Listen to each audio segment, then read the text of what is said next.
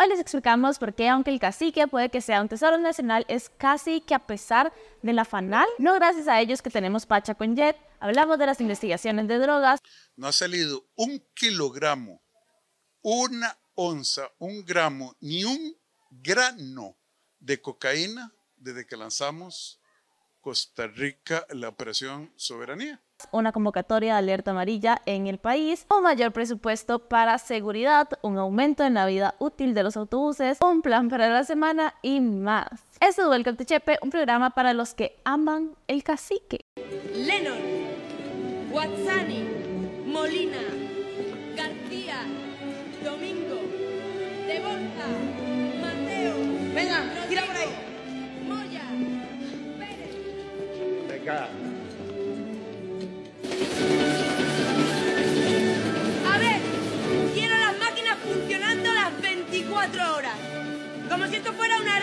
Pocholo, ¿sabéis? ¿No? Cada vez que paramos perdemos medio millón, así que no vamos a parar.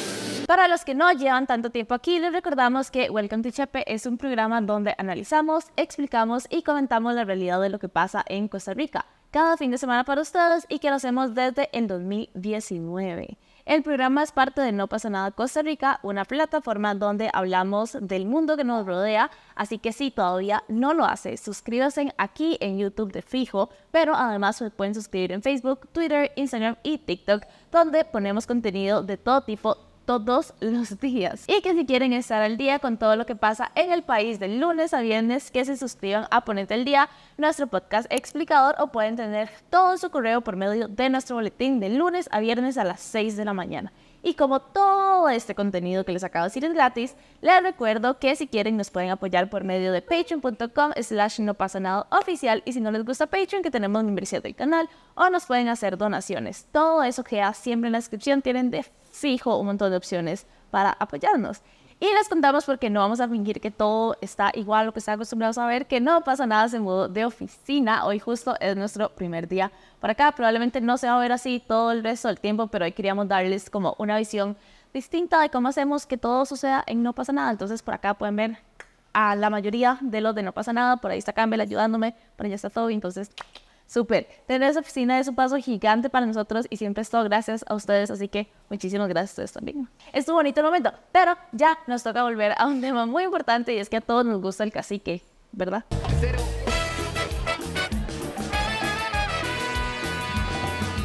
es el tema. Ay, joder, Ay, no mames, si está durito, güey. Mentira, ese no es el tema, pero es algo bastante ligado a esto y no estábamos hablando del cacique. Es que tan mal está la fanal. Pero sea así, di todos en efecto, vamos al cacique, ¿verdad?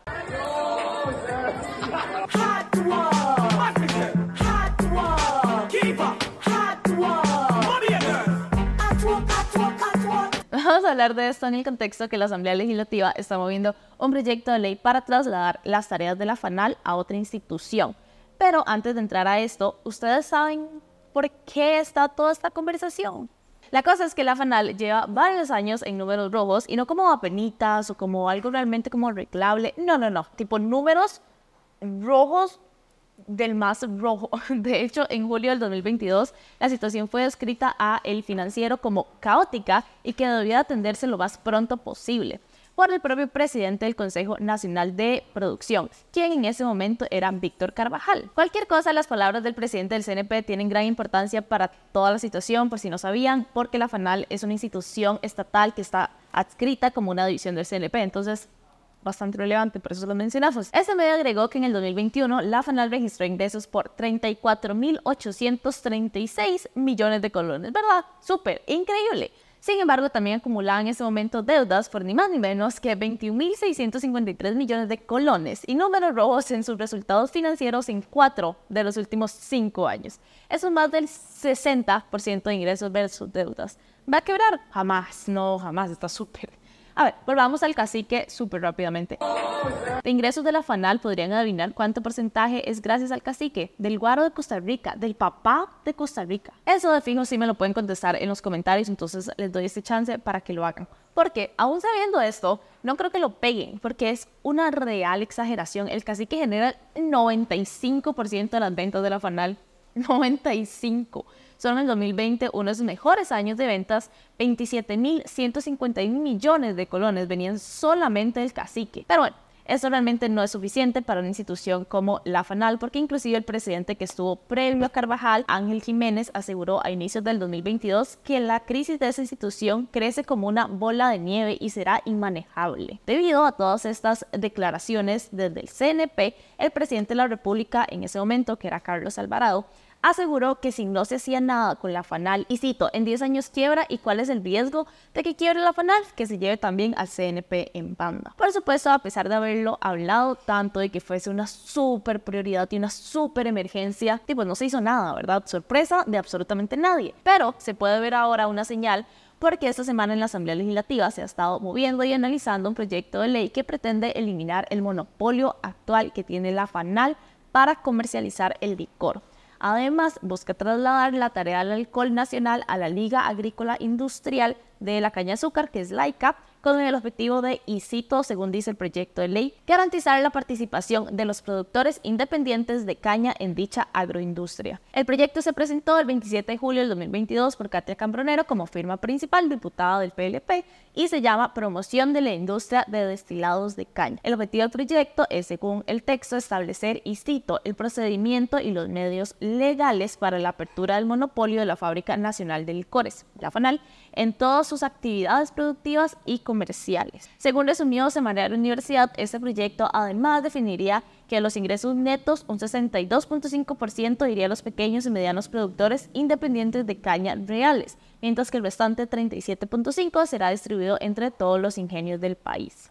Además, busca la distribución del dinero recaudado por el impuesto a los licores aumentar el de los licores extranjeros y también autorizar al IFAM y al INDER a perdonar la totalidad de los impuestos adeudados por FANAL. Además, busca cambiar la distribución del dinero recaudado por el impuesto a los licores, aumentar el de los licores extranjeros y autorizar al IFAM y al INDER a perdonar la totalidad de estos impuestos adeudados por la FANAL, así como los adeudos por multas, recargos e intereses. Además, se cambiaría la distribución del impuesto a los licores, proponiendo un 40% a las municipalidades, que es un 15% más de lo que recibe actualmente, y el 60% entre otras instituciones, que se lo vamos a poner aquí en pantalla.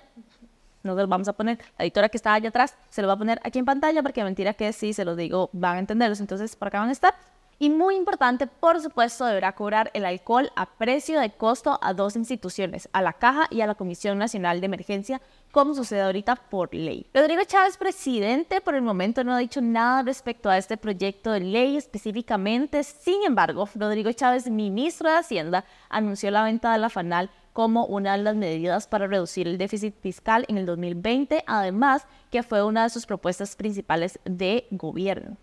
Si se pregunta qué fue lo que pasó en el 2020 y por qué no se dio esta venta, pues podríamos decir que se siguió una tendencia vacilona en todos los planes que se prometen en el país y es que el proyecto de ley nunca fue presentado y ni siquiera se conocía el costo real del activo estatal, entonces era un poquito difícil venderlo, ¿verdad? Sorprendente, políticos prometiendo cosas sin hacer nada, jamás, no, yo sé que todos estamos aquí ¿verdad? Que no se lo creen. Pero bueno, cosas que pasan. Ya veremos qué ocurre con este proyecto de ley y si esta será la solución para una y otra y otra deuda que tiene la FANAL. Díganme qué opinan ustedes. ¿Será esa la solución? ¿Debería de venderse directamente o trasladar y abrir el monopolio de la solución? Pero bueno, moviéndonos al estado actual del país, les cuento súper rápidamente realmente que en la conferencia de prensa de esta semana se anunció la declaratoria de alerta amarilla para todo el territorio nacional por la llegada del fenómeno de El Niño. Werner Stolz, que es el director del Instituto Meteorológico Nacional, explicó que el país tendrá meses muy calurosos, escasez de agua y un fenómeno del niño fuerte al menos hasta abril o mayo del próximo año. Meses calurosos de fijo les creo. Según el comunicado del Poder Ejecutivo, reiteran la urgencia de ahorrar agua, electricidad e impulsar campañas de educación a la ciudadanía sobre uso sostenible de agua y eficiencia energética. Además, agregaron que la sequía meteorológica se ha presentado en particular en la vertiente del Caribe, como sucede con el Niño, y el Pacífico Norte, y prevén una época seca con temperaturas por encima de lo normal en todo el país, entre medio grado a un grado Celsius, que no sé si a ustedes les suena poquito, pero es un montón. Y bueno, Ahorita les voy a dar una pequeña actualización de un tema que ya hemos hablado antes, pero ni modo. Probablemente ya estén hartos, pero ni modo. Y les tengo que contar, así que vamos a intentar hacerlo lo más conciso posible. Según informó Delfino, el Consejo de Asuntos Económicos y Financieros de la Unión Europea, que se dice ECOFIN, aprobó excluir a Costa Rica de la lista de la Unión Europea de jurisdicciones no cooperantes a efectos fiscales, conocida por nosotros como lista negra de la Unión Europea. Esta exclusión se da, si recuerdan, posterior al resello de la ley aprobado por la Asamblea Legislativa a finales de septiembre debido al veto parcial de Rodrigo Chávez y ahora volvemos a la lista gris o anexo 2. O sea, salimos de la negra y ahora volvemos a la gris. Probablemente todos nos acordemos a qué resello me refiero. Sí, cuando llamó Judas a la diputada de su propio partido histórico. Lo que hizo Luz Mari Alpizar Loaiza hoy en la Asamblea Legislativa es una traición que yo repudio, que siento rechazo, que me avergüenza, porque eso es ser Judas, lo que hizo esa señora hoy. Según explicó ese mismo medio, esperando a que acate las recomendaciones del Foro Global con respecto al intercambio automático de información a su debido tiempo. Entonces, seguimos mamando, solo no tanto como estábamos mamando en la otra lista. Entonces, sí, peor nada, supongo. El Partido Unidad Social Cristiana, quienes propusieron este proyecto de ley, celebraron la decisión y según destacó Daniela Rojas, y cito, lo logramos con un texto que no necesitó más impuestos ni más cargas impositivas para el sector productivo del país, lo que habría generado un gran daño a nuestra economía. Por supuesto, tirándole al Poder Ejecutivo porque el proyecto de ellos sumaba más impuestos. Por otro lado, podemos seguir viendo las relaciones que tiene ahora Nueva República con el gobierno después que se dio cuenta que también, como muchos otros costarricenses, habían caído en cuentos de Chávez y en efecto los dejó mamando. Pablo Cibaja, que es diputado de ese partido, afirmó que Pablo Cibaja, diputado de ese partido, afirmó, según el Mundo CR, que, y cito, el Poder Ejecutivo sigue manipulando la opinión pública, haciéndole creer que le hemos perdonado miles de millones a las empresas. Y agregó primero que esto no es cierto y segundo que el partido celebra la buena noticia de poder sacar de la lista negra al país y mantener a las empresas europeas en nuestro territorio. Recuerden que les tenemos un plan para la próxima semana y ya casi se los cuento. Terminemos súper rápido con la última noticia y hablemos de buses. Vea, esa es la mierda de bus, vea. Viene como en cámara lenta, hijo de puta, no ve, como un imbécil viene. No ve ni se mueve la basura, mamá.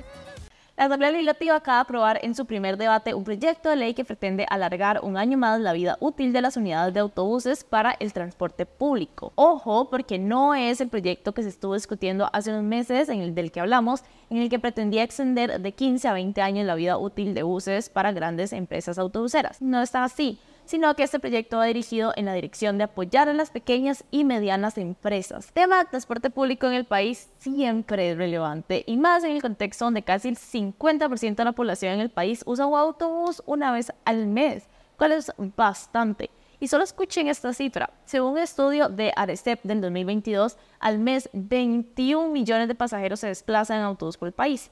Mae, 21 millones. O sea, eso es realmente bastante. Entonces, es cuando es válido que nos preguntemos cómo ocurren estas cosas y nadie dice nada y solo vean el siguiente video. Un autobús de la ruta de Atillo 6 prendió en llamas en la avenida 12 y calle 8 exactamente en el centro de San José en Costa Rica. Al parecer, un problema eléctrico generó que el automotor se prendiera en llamas con al menos 40 pasajeros adentro. Tras ser alertados por uno de los ocupantes, el conductor de inmediato abrió las puertas de la unidad y sacó a toda la gente. Una casa que se sitúa cerca de donde ocurrió el incidente también resultó afectada. Una unidad del cuerpo de bomberos de la estación submetropolitana norte mitigó las llamas en la unidad que fue reducida prácticamente. Entonces, o sea, sí, podríamos casi asegurar que el tema del transporte público es un tema de seguridad pública prácticamente. Y ustedes dirán, ¿para qué tocar este tema otra vez en el país si solo se aprobó actualmente alargar la vida útil de los autobuses por un año y es muy específico para las pymes? Bueno, lo que sucede es que a la sombra de este proyecto aprobado que tiene buen ambiente en la Asamblea Legislativa, le sigue todavía el que pretende alargar la vida útil de los buses, primero cinco años más y ahora aparentemente hasta tres años más después de esto. Solamente. Algunas organizaciones que velan por el respeto de los derechos de las personas con discapacidad, que por supuesto, forman parte del grupo que es mucho más perjudicado por la calidad de nuestro transporte público, ha mantenido una férrea oposición al proyecto, porque Imagínese, si para uno que agarra el bus es un dolor, solo piensen en la tortura que enfrenta una persona con discapacidad subiéndose a estos buses de alta calidad que tenemos en el país. O sea, es, claro que esas personas no conocen en carne propia lo que es viajar en transporte público, ¿verdad? No saben lo que es montarse en un avión, en, en un autobús que tal vez eh, no tiene las condiciones de accesibilidad, ¿verdad? Muchas veces los he escuchado decir que todos los buses tienen rampa, pero es que la accesibilidad no es solo la rampa. Hay lineamientos técnicos que hablan de otras cosas, de gradiente, de, los espacios preferenciales, de la cantidad de espacios preferenciales, eh, de la huella contra huella, etcétera, ¿verdad? Hay un, un sinfín de lineamientos técnicos que los diputados ni el señor ministro, ¿verdad?, conocen eh, a cabalidad porque no lo viven en carne propia. No de extrañarse que el gobierno esté tan empedernido con este tema. Semanario Universidad anunció que uno de los financistas de la campaña de Rodrigo Chávez del PPCD es Esteban Ramírez Violi, ligado a grupos empresariales realmente millonarios en el país. Además, la administración Chávez Robles decidió nombrarlo en el CTP como directivo y para rematar, el gobierno está buscando crear un subsidio mediante el BCIE para que los pasajes de bus que tendrían que pagar los usuarios. Muy sospechoso, puesto que si no les da chance para alargar más la vida útil de los buses que ya van a cumplir 15 años, les correspondería asumir los costos y cambiar de unidad de transporte, lo que significaría un aumento en los precios de pasajes, que bueno, parece que el gobierno quiere subsidiarlo mediante un crédito al BCE. Yo sé, parece novela, pero no es. Fin, la Asamblea Legislativa tiene hasta este año para decidir la ruta que tomará con respecto a este tema. Lo que sí es cierto es que el país sigue teniendo pendientes importantes en el tema de transportes públicos. Pero bueno, ya casi, casi, casi terminamos el episodio de hoy. Solo quiero contarles de algo muy chido y es una pequeña idea de plan para su semana. Seguimos con los festivales de cine y es que el Costa Rica Festival Internacional de Cine ya casi comienza y va a poder ver hasta 57 películas de Centroamérica, del Caribe y de todo el mundo en general.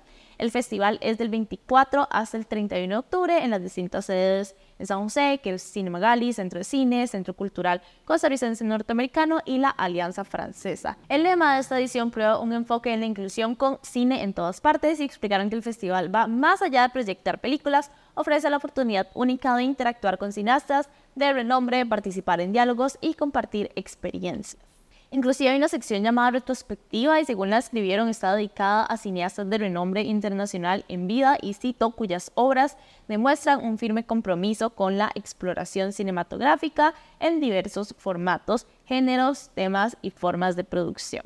Como señaló Fernando Chávez, el director artístico del festival, es una oportunidad única en el calendario cultural de Costa Rica para apreciar algunas de las películas más destacadas del cine contemporáneo de los meses recientes. Entonces, de fijo pueden ir a revisar las pelis en www.costarricacinefest.go.cr para que vean la cantidad de opciones que tienen. Y eso fue todo por el episodio de hoy. Espero que hayan disfrutado un montón. Recuerden que subimos contenido cada fin de semana por acá y todos los días en todas las otras plataformas para que de fijo vayan a revisarlo y nos vemos el próximo fin de semana.